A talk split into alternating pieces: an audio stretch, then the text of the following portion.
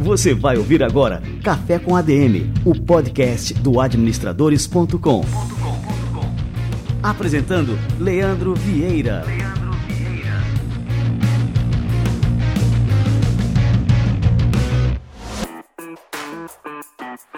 galera, está no ar mais um Café com a DM, a sua dose de cafeína nos negócios. Estamos começando o nosso episódio número 249. E no episódio de hoje eu vou receber aqui o Paulo Camargo, presidente da divisão brasileiras da Arcos Dourados, maior franquia do McDonald's no mundo. E o Paulo vai falar sobre a sua carreira de executivo, os desafios do segmento de food service no Brasil e como o McDonald's tem transitado entre a padronização total dos processos e a necessidade de adaptação frente a novos comportamentos e novas tecnologias. E eu já adianto aqui para vocês que em quase 250 episódios do nosso programa, esse aqui está certamente entre os meus top 3. Então é realmente um episódio imperdível, fica ligado, daqui a pouquinho Paulo Camargo chega por aqui.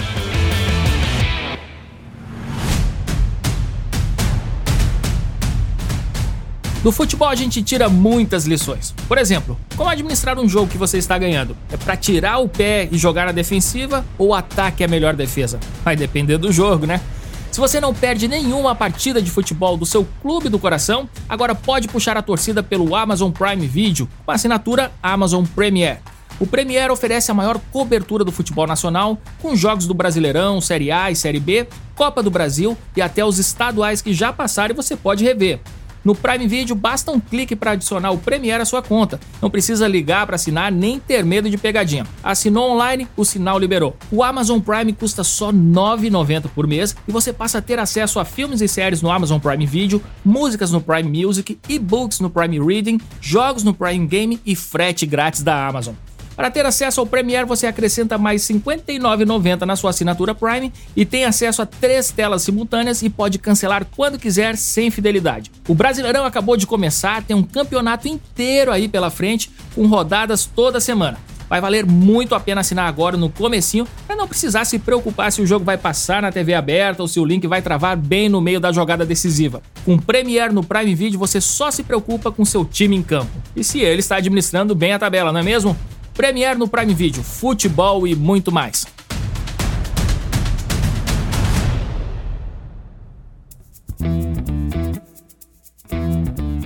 A vitamina D é um dos principais nutrientes do nosso corpo, mas seja por falta de exposição à luz solar, seja por uma dieta inadequada ou até por uma deficiência do nosso organismo em sintetizar essa vitamina, muitas vezes precisamos suplementar essa substância.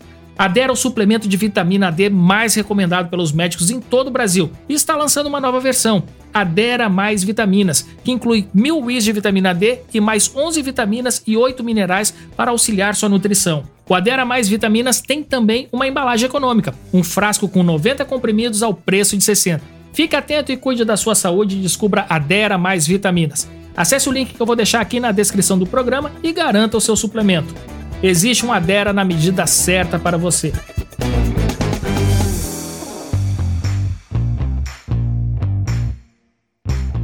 A sua relação com os clientes não termina após a venda. Pelo contrário, esse deve ser apenas o início de um relacionamento que vai resultar não só em satisfação e vendas futuras, como também em indicações espontâneas e crescimento orgânico da sua clientela.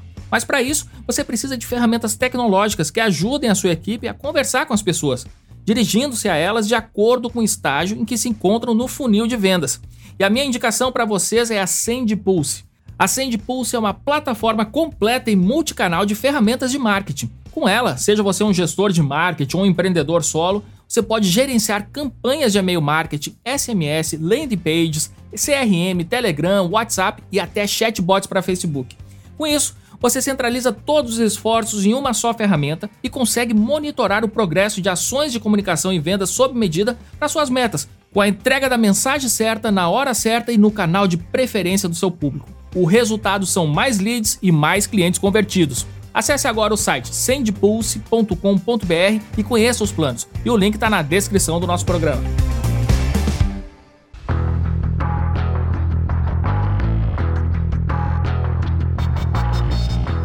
Paulo Camargo é presidente do McDonald's no Brasil. Ele tem formação em TI e administração e já participou de cursos de educação executiva no, IESE, na Haley University e na Harvard Business School. Após uma temporada no exército, ele teve que aprender inglês em uma semana para ser aprovado em um programa de trainee da PepsiCo. Em 2011, ele foi convidado para assumir a vice-presidência de operações da Arcos Dourados, a maior franquia do McDonald's do mundo, aqui no Brasil. E desde 2015 ele é presidente da divisão brasileira da companhia Paulo Camargo. Que honra te receber por aqui, seja muito bem-vindo ao nosso Café com a DM. Ô, Leandro, sou que agradeço, cara. Um convite que desde o início, quando me falaram, eu fiquei lisonjeado em participar. Estamos aqui, vamos bater esse papo e tenho certeza que vai ser bem legal. Perfeito. Antes de mais nada, eu queria inclusive agradecer aqui ao nosso amigo em comum, o Mark Tauel, por fazer essa ponte. E, enfim, agora eu estou muito feliz aqui por a gente estar tá realizando, aqui é um sonho antigo meu aqui de falar contigo, viu, Paulo? Paulo, conta assim pra gente é, como é que foi a sua trajetória até aqui. Eu sei que você veio de uma família humilde, né, teve cinco irmãos, sua mãe era costureira e seu pai era técnico em eletrônica. Como é que você tomou gosto pelo mundo corporativo e como é que você acabou se tornando executivo? Olha, aí tem um lado bem legal, fiquei até impressionado com a pesquisa que você fez, hein, cara? Coisa incrível. Tá, vou tentar colaborar um pouco aí com essa extensa pesquisa que você fez. Estou até orgulhoso aqui dessa história. E realmente, orgulho da infância humilde, orgulho da, da, Eu sou aqui de São Paulo, mas da periferia de São Paulo, né? Nasci em Osasco, cresci em Carapicuíba, sempre estudei escola pública. Em algum momento da minha vida, que eu vou te contar agora, eu olhei para aquele cara, né? Eu era, fazia parte do programa de trainees da PepsiCo. E essa história do, do inglês de uma semana, que daqui a pouco eu explico também. também estou curioso. O pessoal vai achar que eu sou que eu sou mentiroso, eu vou explicar a história inteira. Mas é, quando eu fui para o programa, eu lembro de ter um cara lá que o pessoal chamava de presidente, né? E aí, Leandro, eu olhava para aquele cara e falava, meu, que legal, né? Todo mundo esperando uma, uma orientação dele.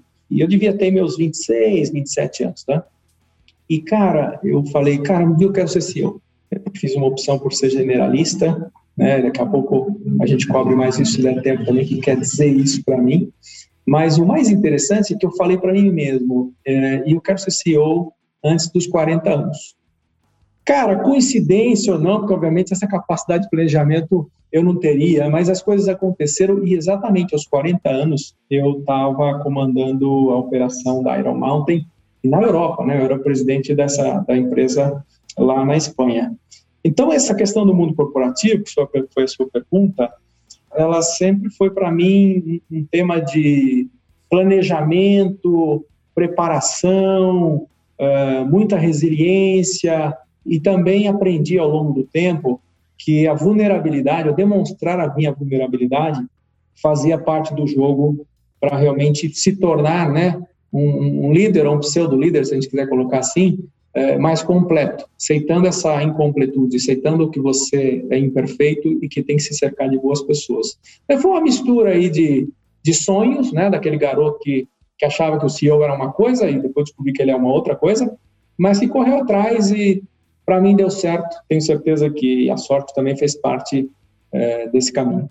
Legal. É, e assim, quais foram os desafios que você enfrentou nessa jornada, né? Como eu falei aqui da tua origem, né, eu fiquei imaginando como é que você deu esse salto, né? De, de sair dessa origem humilde para ter assim uma formação, enfim, uma formação de ponta, né? Na área dos negócios. É, quais foram as dificuldades que você enfrentou nesse caminho para chegar onde você chegou, Paulo? Ah, sempre foi difícil, né? É, questão acadêmica é uma. É, quando eu fiz o, MBA lá fora, e com patrocínio uh, ah, 50% foi da empresa. Então, acho que aí você tira um pouco aqueles complexos que a gente tinha de talvez não ter feito o mesmo curso que os caras de Harvard ou MIT tivessem feito. Mas você vai percebendo que isso é muito importante no início, mas cada vez menos importante no meio e no final. Tá? Acho que tem muito mais a ver com as suas competências mesmo. Inclusive hoje, né, Leandro, se você for ver os melhores diretores de RH às vezes foram formados em TI, os melhores diretores ou CEOs vieram de áreas químicas, já não tem muita importância, no meu ponto de vista, a formação acadêmica ela faz parte do caminho, você vai curtir muito, vai lembrar muito dela, mas isso vai se acertando ao longo do tempo aí com as oportunidades e hoje, acho que em seis meses a gente está em condições de aprender muita coisa aí que passado a gente levava muitos anos. E a tecnologia tem tudo a ver com isso. Né? Agora, tem um lance aí que tem a ver com os idiomas, por exemplo. Você falou sobre ele na minha apresentação. Né? E deixa eu contar essa história para já ficar todo mundo entendendo como é que foi. Então, a minha história é essa, né? Eu trabalhava lá com meu pai lá atrás, que era o técnico de eletrônica. É, em algum momento vou para o exército, continuo fazendo faculdade, mas fico cinco anos no exército, que é uma opção que se chama CPOR, né? Centro de Preparação de Oficiais da Reserva, que os universitários podem fazer. Acabo aproveitando esse período lá, para mim foi uma experiência sensacional. O exército contribuiu muito na minha formação e até hoje tenho uma conexão é, muito carinhosa com eles por conta disso. E depois disso eu entro na primeira escola corporativa que foi a PepsiCo, né? E aí, para entrar, era aqueles programas, né, de centenas de candidatos para três vagas. E na verdade o inglês era um plus. O programa ele tinha vagas para três caras que iam para fora e um grupo que ficaria no Brasil. E quando eu vou participar, você sabe quando você está indo bem na entrevista, né? Já está lá uma hora fazendo a entrevista, você está indo bem. Até que o cara pergunta, né? How is your English? Eu fiquei sem voz, sem palavras, sem nada. É, e falei, puxa vida, eu, eu não estou preparado, posso voltar depois tal. E eu vou ser muito sincero, esse cara que hoje é amigo meu, né? O nome dele é Oswaldo Setuen, que era o, o CEO na época, e era a última entrevista né, ele. Olha para mim e fala, cara, que você está aqui no perfil, achei que a gente podia te mandar para fora, né? Só que não tem como, porque para te mandar, essa viagem vai acontecer daqui a três, quatro semanas. E aí eu olhei para ele e falei assim, me dá um prazo. Ele falou, não tem como te dar prazo. Ele falou, me dá uma semana, né?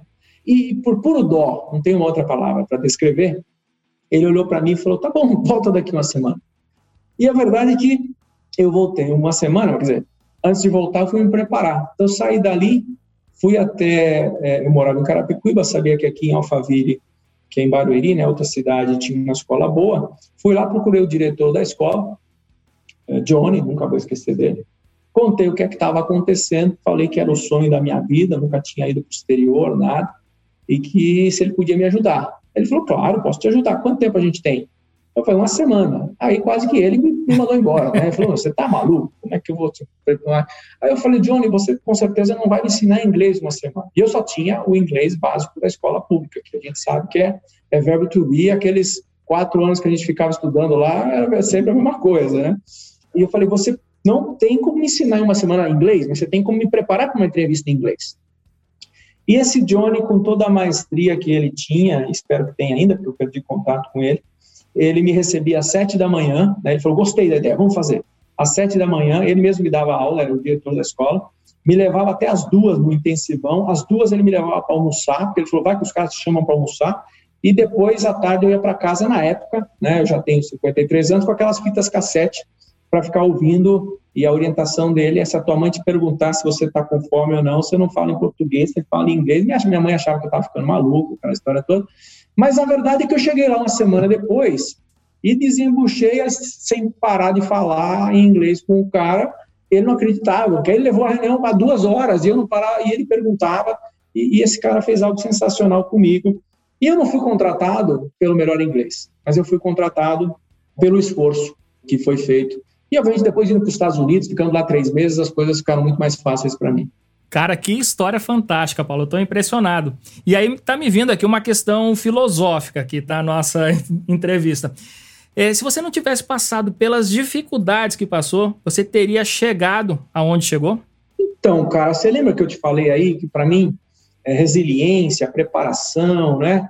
Essas coisas têm uma conexão. E você vai entender é, ao longo da entrevista que eu, eu me amparo em histórias de pessoas que fizeram, que deixaram legados, né? Executivos, nem sempre executivos, mas podem ser personalidades que a gente conhece, que sempre tiveram uma dificuldade na vida, cara, um negócio difícil, ele sempre foi atrás porque eh, na infância ele, ele queria mudar alguma coisa, ou tinha tido uma injustiça na família tal. No meu caso, não passei fome, por exemplo, né? Mas eu deixei de comer aquilo que eu queria, né? Então, aquele cara que comia só carne no final de semana, era um pedaço para cada um tal. Até hoje, eu, por exemplo, eu tenho uma dificuldade com deixar comida na mesa e, e se alguém, se eu percebo que alguém está passando fome, eu quero, quero ajudar, né? Então, eu acho que tem essas conexões com o nosso passado que vão norteando, sim, os nossos valores, né? No meu caso, é, eu sempre vi a resiliência como algo que, se eu não fosse o melhor, né, numa determinada coisa, eu seria aquele que mais resistiria às condições adversas. Para dar outros exemplos para você, eu sou baixinho, né, tenho 1,72m, mas eu sempre tive no time. E eu não estava no time, até no exército estava no time. Obviamente no vôlei eu era levantador, no basquete aí não teve como entrar, mas no time de futebol eu estava. Mas eu não era o cara que fazia o gol, eu era o cara que mais resistia, eu era o cara que roubava a bola do, do adversário e passava para alguém melhor do que eu fazer o gol. Né? Então, naquela oportunidade, eu já percebi a importância, né? a primeira resiliência, depois essa preparação para você trabalhar em equipe e compreender, de novo, as nossas diferenças, as nossas limitações, por que não dizer as nossas fraquezas? como um amigo meu costuma dizer, eu acabei adotando esse slogan para mim também, terceirizar as suas fraquezas. Né? Eu gosto muito desse slogan. Pô, genial, esse eu vou anotar também, viu? Agora depois queria acreditar aí, o, como é o nome do teu amigo aí, para a gente poder acreditar. Não, já falo agora. Sérgio Chay é um grande amigo meu, trabalhou comigo nessa época, na época da PepsiCo, era gerente lá de marketing e eu era trainee de gerente e até hoje a gente preserva essa amizade. Ele foi CEO de várias empresas aí, incluindo a Nextel, na boa época lá, ele fez aquele turnaround da Nextel toda, que, que, transformou aquele, aquele aparelho de, que era de motoboy, nada contra, os motoboys obviamente tem que usar alguma coisa, mas era só para eles e de repente virou um objeto, um desejo de consumo para todo mundo.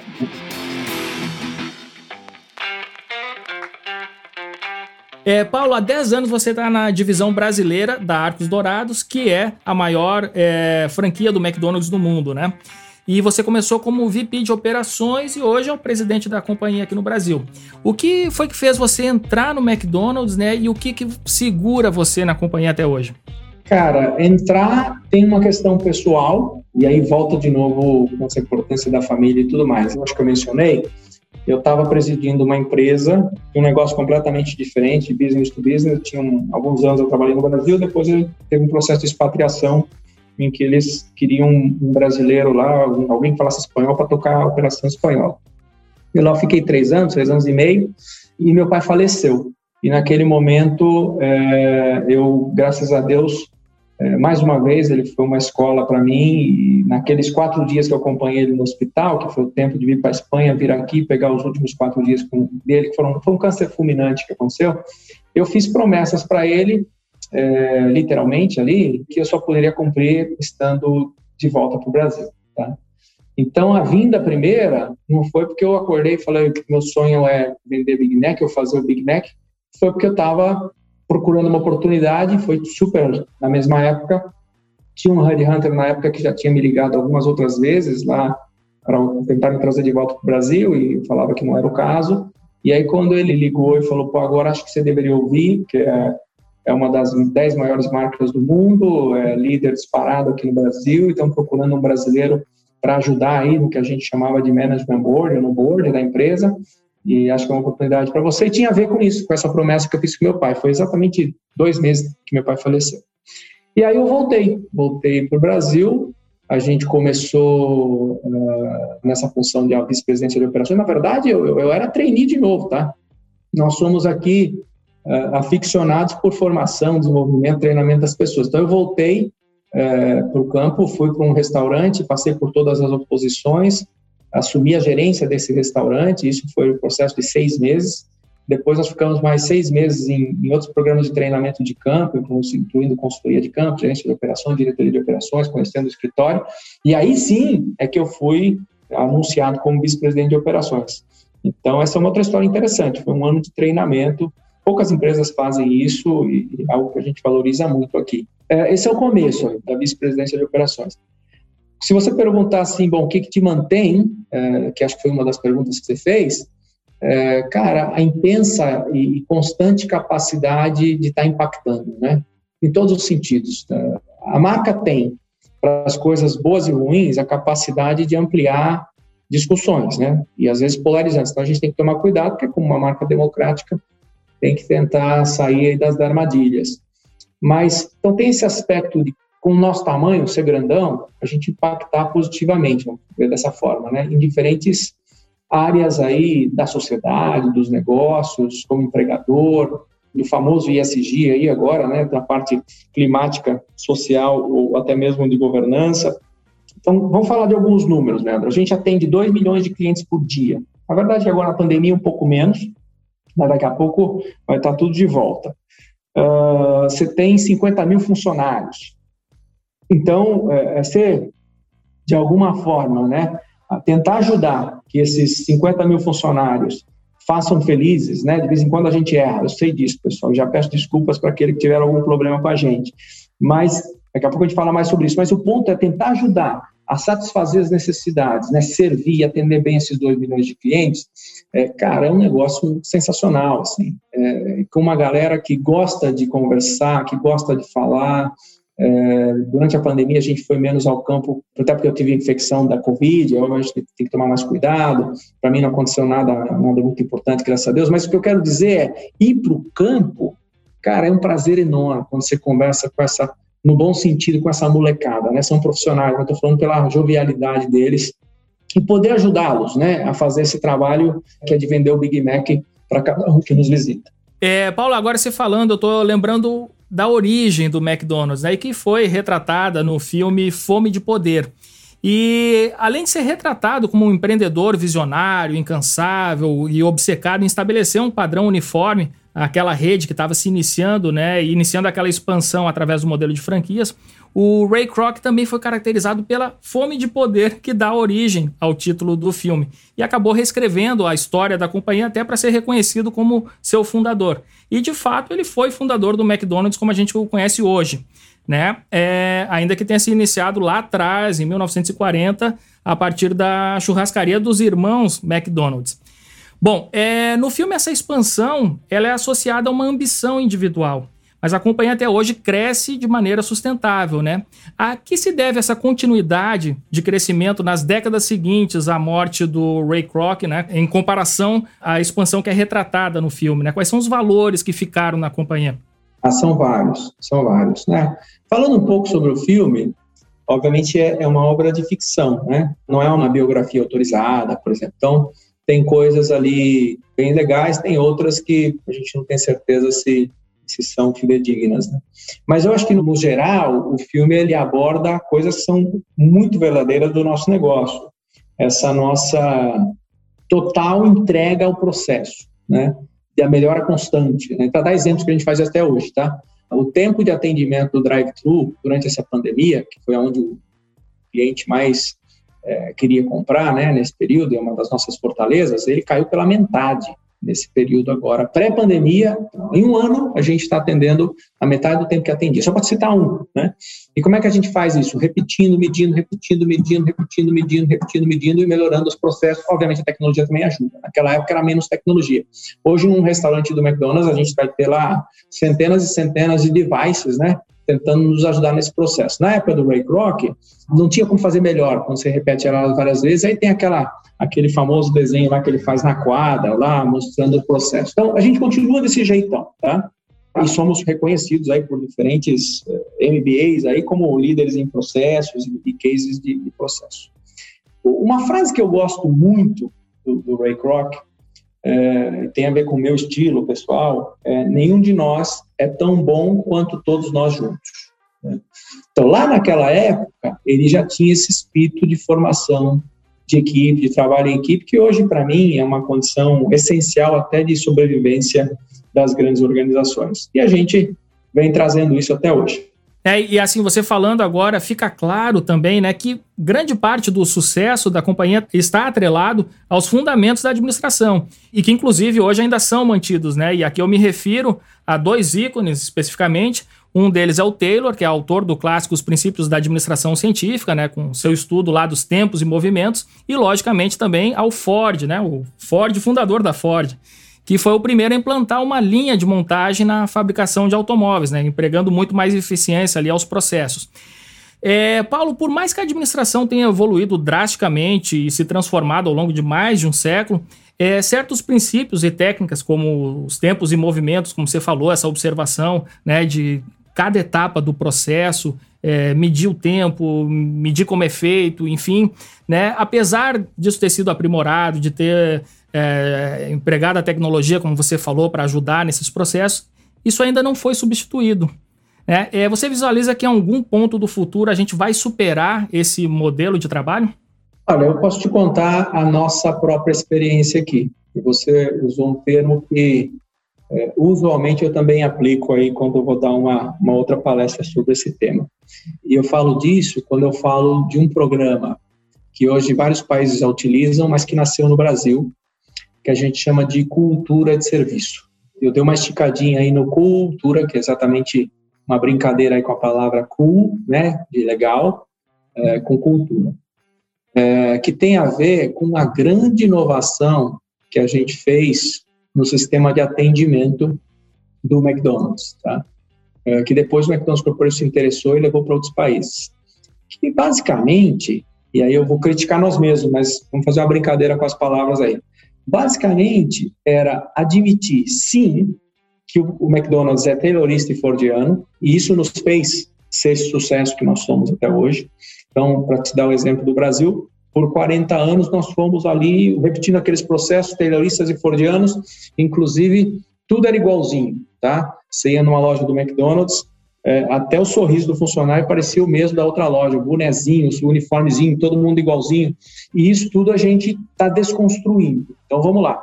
Ser taylorista e fordiano nos processos de preparação de produtos tem tudo a ver. O que a gente percebeu em algum momento através da escutativa é que o cliente estava nos dizendo o seguinte: eu gosto do McDonald's, mas às vezes eu acho que o serviço é muito. Ele usava o termo robótico, uh, pouco personalizado, uh, impessoal, e aí a gente criou o, o programa Cultura de Serviço sem deixar de cuidar de tempos e movimentos, tá? Tô lembrando aqui que dentro da loja a gente fala cada passo é um segundo, então cada vez que eu, que eu vou fazer um layout de equipamentos, volto ao filme lá e aquele desenho da quadra, é, se eu afastar o equipamento, obviamente eu estou dificultando o workflow, o fluxo de trabalho e por consequência eu vou atender pior o cliente. Então isso continua sendo parte do nosso DNA, mas quando se trata de relações humanas, o cliente estava nos dizendo que ele queria algo mais. E basicamente o que a gente fez, Leandro, foi algo muito simples. Foi falar para o funcionário assim, você gosta desse atendimento robótico que você está fazendo? E a gente usou um robô para fazer essa conversa com eles. Literalmente, a gente colocou um robô no programa de treinamento e falou: Você está gostando disso aqui? E ele falou assim: Não exatamente. Né? Eu falei: Tá bom, o que, que você quer ser? Eu quero falar como eu falo. E a gente deu essa liberdade para ele. Então, se antes ele tinha uma série de palavras, ele era treinado para repetir lá, bem-vindo ao McDonald's, McFritas acompanha, etc, etc, etc. Hoje ele olha para o cliente e fala, e aí, beleza? É, se você achar que ele fica bem com essa terminologia, né? Você vai ser um pouco mais formal, se achar que é um, é um senhor, você vai chamar de senhor, mas antes era com todo mundo do mesmo jeito. E se for um garotão e ele for um garotão, tu falou, cara, saiu um sanduichão agora, tá maravilhoso, você já comeu? Porra, tá muito legal. Então, é isso que a gente permitiu, antes não permitia. E o legal dessa conversa, né, é que você acaba tendo outros resultados que você não esperava. Turnover, né, que é uma das formas de medir aí o PNL do funcionário, né, ele caiu pela metade, tá? Absenteísmo também caiu pela metade depois da implementação do programa, né? Isso já faz aí 4, 5 anos. Então, até isso se transformou em economias importantes. Se eu vou valorizar, nunca foi o objetivo principal sempre foi atender melhor o cliente. Mas até isso aconteceu. Então você teve um cliente gostando mais da experiência, e os números mostram isso, o número de clientes que se declaram altamente satisfeitos com, suas, com a sua experiência no McDonald's aumentou 20 pontos percentuais nesse mesmo período, e você tem um funcionário mais conectado com você também que está curtindo mais essa liberdade que a gente teve.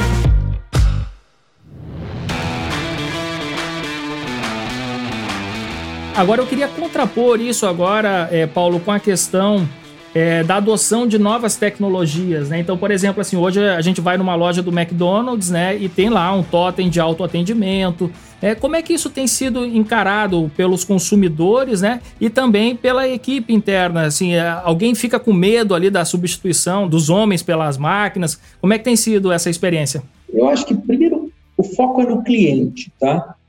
É, e eu vou dar para você dois exemplos.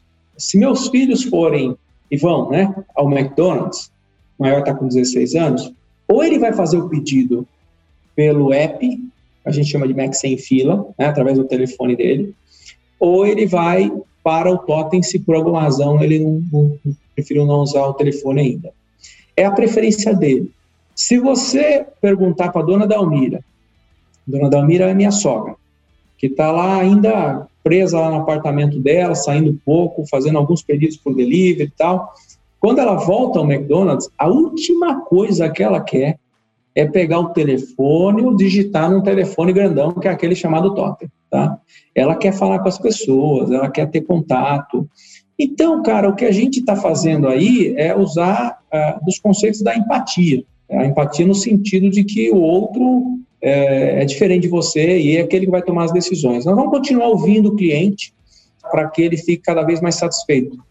Uh, os funcionários, eu acho que no começo tinha muito essa pergunta para a gente, tá? Pô, mas isso vai acabar transformando todo mundo em robô, vai sumir os funcionários, e nada aconteceu. E a gente começou esse programa cinco anos atrás, né? Uh, hoje ainda tem alguns restaurantes que não tem, mas são poucos. Quer dizer, eu acho que isso veio a atender uma necessidade, uma solicitação, um desejo do cliente. O funcionário acaba fazendo outras coisas, né? Ele, inclusive, agora a gente tem uma função que não tinha, que é o anfitrião, que é o que recebe os clientes, que leva a bandeja. Agora a gente está na pandemia, mudou um pouco, mas a gente daqui a pouco volta a implementar. O, o cliente poderá sentar na mesa e receber a sua bandeja. O funcionário vai fazer esse papel também. O anfitrião é o mesmo que ensina o cliente a usar esse grande totem. Então, eu acho que é uma evolução natural que busca, sem dúvida nenhuma, produtividade, que busca, sem dúvida nenhuma, uma maior eficiência, mas conciliando e, e nunca esquecendo que nós somos um negócio de gente que atende gente. É, e isso acho que não vai mudar, não. Perfeito, né? E essa visão que existem vários tipos de gentes, né? E que gostam de ser atendidas também de diferentes maneiras. Cara, é impressionante. Exatamente. É, outra mudança que a gente observa muito também com relação a comportamento, né, a, a, a consciência também, é com relação à origem dos alimentos, qualidade nutricional. É, isso é um tema bastante em voga né, na sociedade hoje em dia. Como é que essa mudança de visão, né, de comportamento impactou nos negócios do McDonald's aqui no Brasil né, e quais têm sido as respostas da companhia? Na pandemia foi mais interessante ainda, né? Porque uh, antes da pandemia, a gente estava num crescimento do, do portfólio de produtos, uh, tentando encontrar as tendências. E, obviamente, vai continuar assim, isso não vai mudar.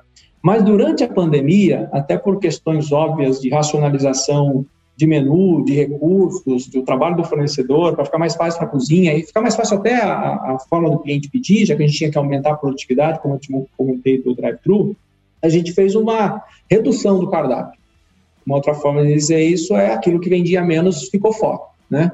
E isso vai retornando com o tempo. A pergunta que as pessoas sempre fazem é do McFish. McFish vai voltar? Vai voltar. Vai voltar em períodos é, que fizer sentido, é, ao invés de ter o, o ano inteiro no cardápio, né? Foi um dos caras que acabou saindo aí nesse momento. Mas o que, que eu quero dizer? O McDonald's, ele vende aquilo que as pessoas estão querendo comprar. Na pandemia, as pesquisas nos diziam o seguinte, é, e a gente inventou aí, criativamente, os nossos marqueteiros, o conceito de fome de Mac. E a gente provou lá, cientificamente, através de um estudo neurocientífico, de que fome de Big Mac era única. Né? Você pode sentir fome, mas quando você sente a fome de Mac, é fome de Mac. E, e nem os genéricos que existem por aí do Big Mac, aí, com outros nomes, Big, Big Ling, Big Xing, sei lá o quê, eles conseguem copiar, né? porque tem uma experiência única. E nesse caso, o que o cliente dizia é, cara, eu tô saudade aí do Big Mac, eu tô com saudade é do quarteirão, eu quero meu quarteirão, eu quero meu Big Mac, eu quero cheddar. São os três sanduíches que mais vendem no Brasil, né? Então, a gente está numa fase agora de atender essa demanda. O que a gente percebeu durante a pandemia também é que ele estava com saudade do Mac que ele queria levar para casa. Então a gente fez a casquinha para você levar para casa e, e, sacaneou o cliente, que falou assim: duvido que você vai fazer igual, vai ficar toda torta, mas pode levar. Eu compro bastante levou... aqui, viu, Paulo? Ah, que legal, que legal. Consegue fazer igual? Não, não, não, não. Faço, faço, fazer, faço né? do meu jeito aqui, dou um jeito, mas. Nós vamos ter que marcar um dia numa loja e aí eu, vamos fazer um treinamento com você lá intensivo, você vai fazer o seu produto preferido, quero ver, a cereja do bolo vai ser você preparar uma casquinha com aquela balançadinha que tem que dar no final.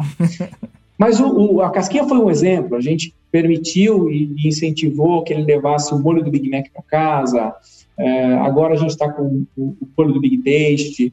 Então, o McDonald's, ele ocupa esse espaço na cabeça e no estômago do consumidor. De uma forma geral, o brasileiro vai ao McDonald's duas, 2,2 vezes ao mês, tá? E quando ele vai, ele quer matar saudade das coisas que ele cresceu comendo, eventualmente. Agora, a gente, antes da pandemia, chegou a ter seis, sete tipos de salada.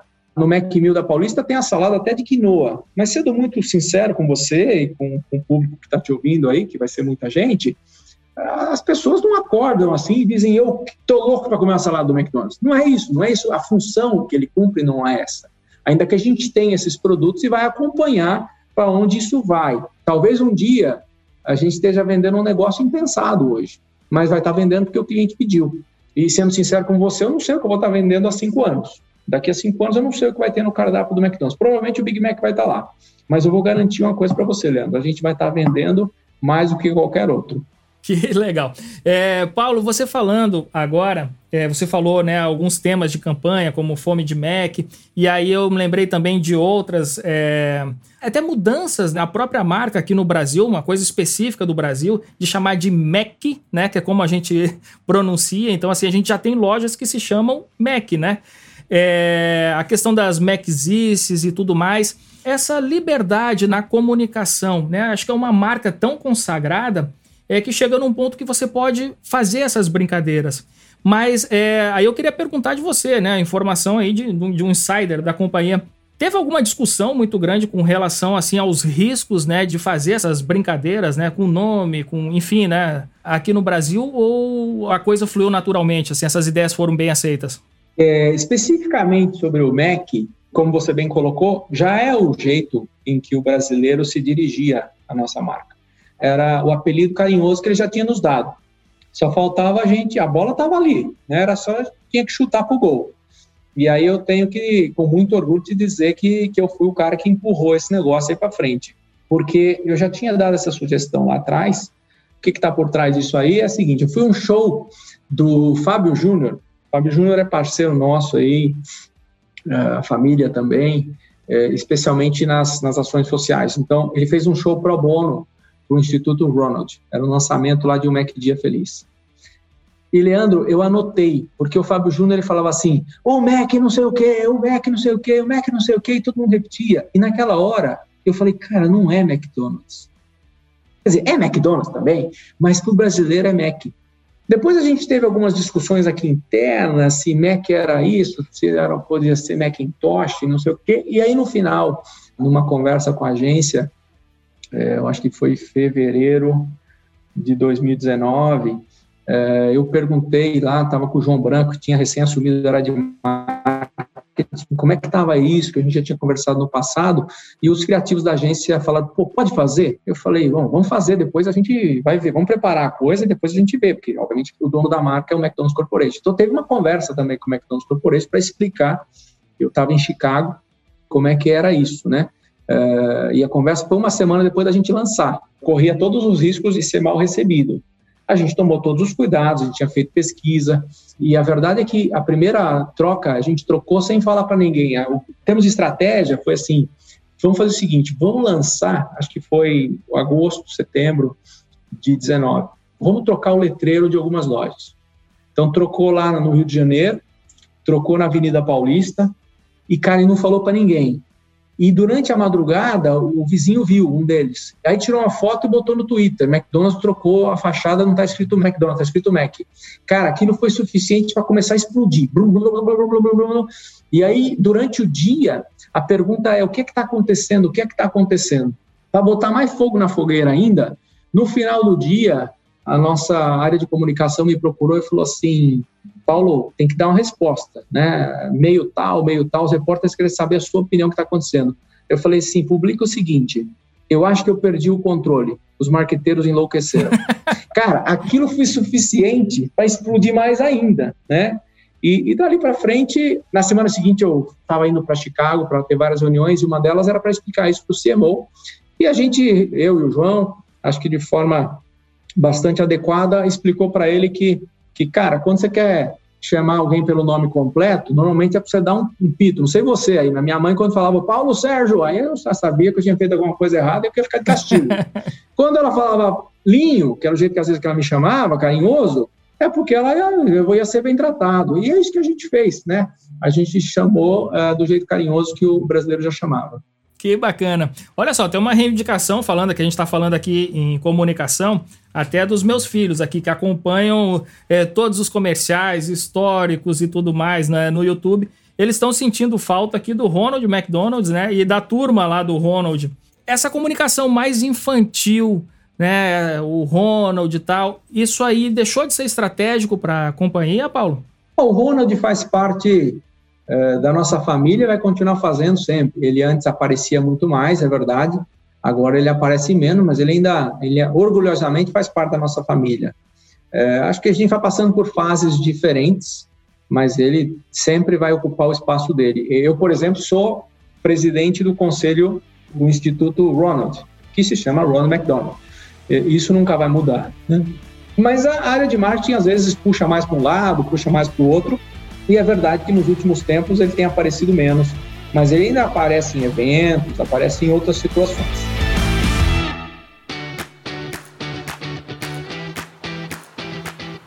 É, Paulo, antes da gente finalizar aqui com o nosso quadro Livro da Semana, eu quero retomar só uma frase que você falou lá no início. É que antes de ser CEO, você imaginava que ser CEO era uma coisa, e que depois de se tornar CEO, você descobriu que era outra. É, não sei se você falou completamente diferente, mas pelo menos diferente. O que, que mudou nessa visão que você tinha anteriormente, né, para a visão que você passou a perceber a partir da prática como CEO? Eu acho que são duas. A primeira é o quão solitária é a posição, e eu já volto nela.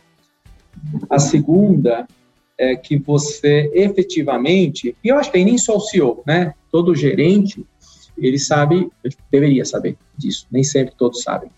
E se não souber, ele vai ficar parado aí na posição que ele foi promovido. Porque nós, às vezes, somos, às vezes não, quase sempre, nós somos promovidos porque nós somos muito bons em sermos executores de algumas tarefas e processos. Né? Então, você começa a sua vida profissional, é bastante bastante competente naquilo que está fazendo, e em algum momento você se torna um gerente, um coordenador, um diretor, o que seja. E o que você tem que sacar é que você deixa de ser responsável pela atividade e passa a ser responsável pela pessoa que faz a atividade. Isso é uma mudança absurda. Naquela época eu não tinha essa consciência, né? E quando é errado, eu tenho sim culpa. Eu sei que eu não, não propiciei o melhor ambiente para que isso acontecesse. O segundo, que eu acabei colocando em primeiro e volto agora, é a solidão. E a solidão, cara, tem a ver, e é uma decisão, né? Eu, eu todos os dias saio de casa acreditando ainda que eu tomei a decisão certa e que está valendo a pena. É, você é a conexão que existe né, entre o mundo externo, ou, ou, a corporação, ou o conselho de administração, né, nesse meio aqui, e na parte, são duas pirâmides, né, os investidores, e você na parte de baixo também você tem toda a sua estrutura, no caso aqui do Brasil, os 50 mil funcionários que eu te falei. E tá todo mundo olhando para você, essas duas perspectivas, né? E às vezes você recebe informação de cima que nem sempre você deveria passar para baixo como você recebeu, e vice-versa. E isso te traz uma sensação de solidão é, bastante grande. É, Paulo, é, agora mais um ponto, antes da gente fazer aqui o quadro, tá? Você tinha é, citado também, é, em determinado ponto aqui, a importância ou a opção é, que você fez por ser um generalista. E aí eu queria também ressaltar né, a importância disso. Quando, naquela oportunidade lá, né, que eu via lá o CEO e falar, pô, um dia eu quero ser esse cara tal. Eu lembro de bater um papo com, com um diretor de marketing da empresa e falei, cara, eu descobri um negócio eu vou ser generalista. Ele ouviu, muito inteligente, olhou para mim e falou assim: tem certeza? Eu falei: acho que sim, né? Aí ele falou assim: opção perigosa, hein? E eu não me esqueço daquela conversa. E o que ele estava dizendo é que o caminho natural é a especialidade, é você se tornar bom, campeão naquilo que você decide fazer. Então, sei lá, na comunicação, ou em tecnologia, ou em finanças, né?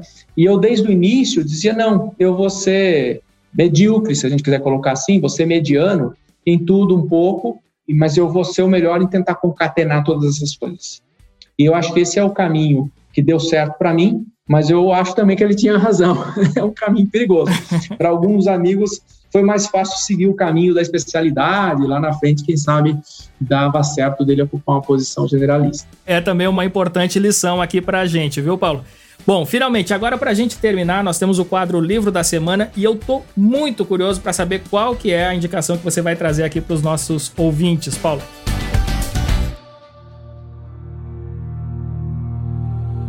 Livro da Semana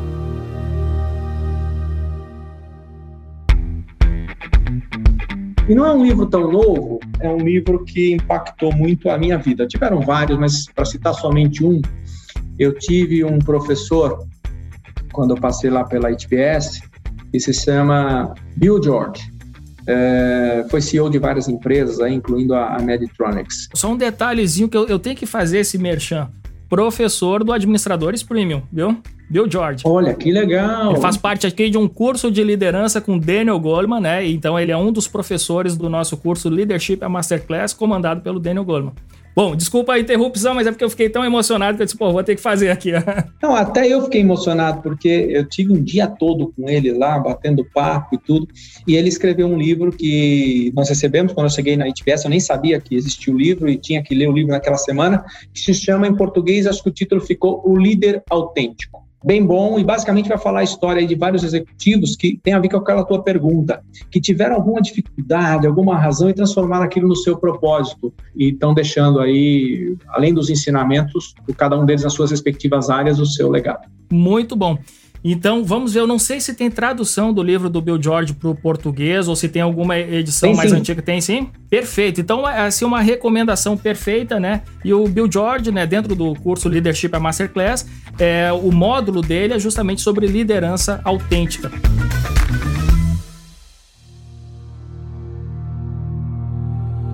Livro da Semana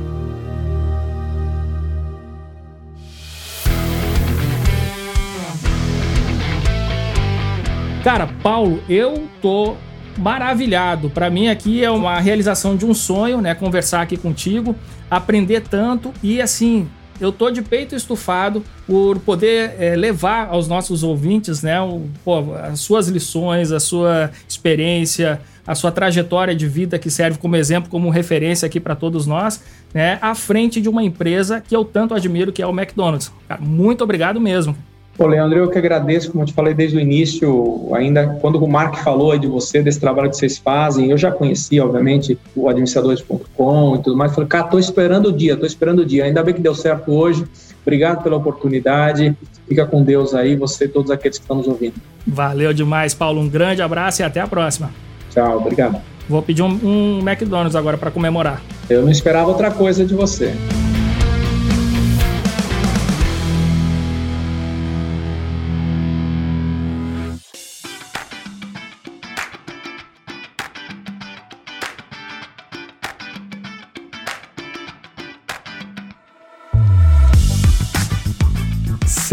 Sensacional, Paulo Camargo no Café com a DM, cara, que bate-papo fantástico.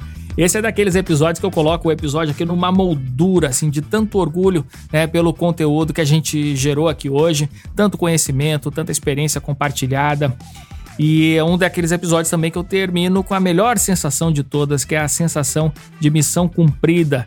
E a nossa missão aqui no Café com a DM é proporcionar para você justamente essa transformação que você tenha é, a cada contato com os nossos episódios, com os nossos entrevistados, é, que você consiga extrair o máximo de lições, que você possa ter insights, que você possa ter mais conhecimento para embasar também as suas decisões de carreira, as suas decisões de negócio. Isso tudo promove avanços, né? Tanto na sua carreira quanto nos seus negócios. E o episódio de hoje foi muito especial.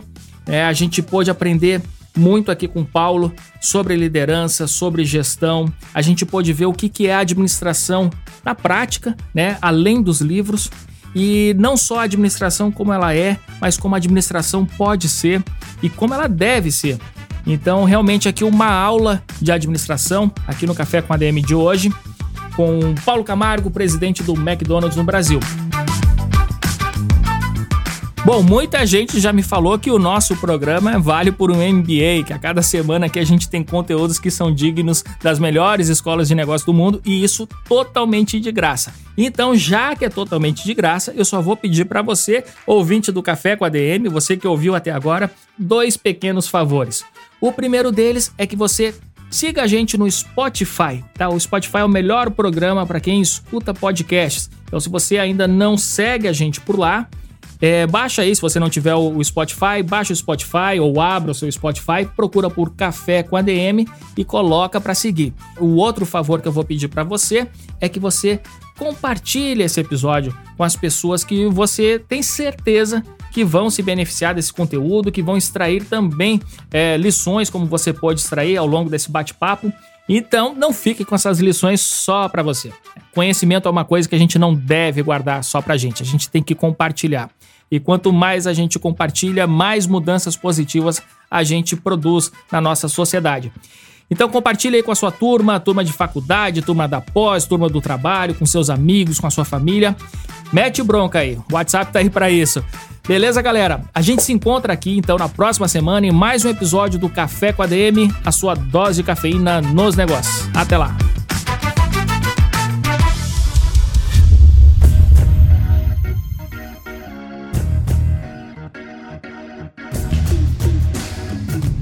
Você ouviu Café com ADM, o podcast do administradores.com.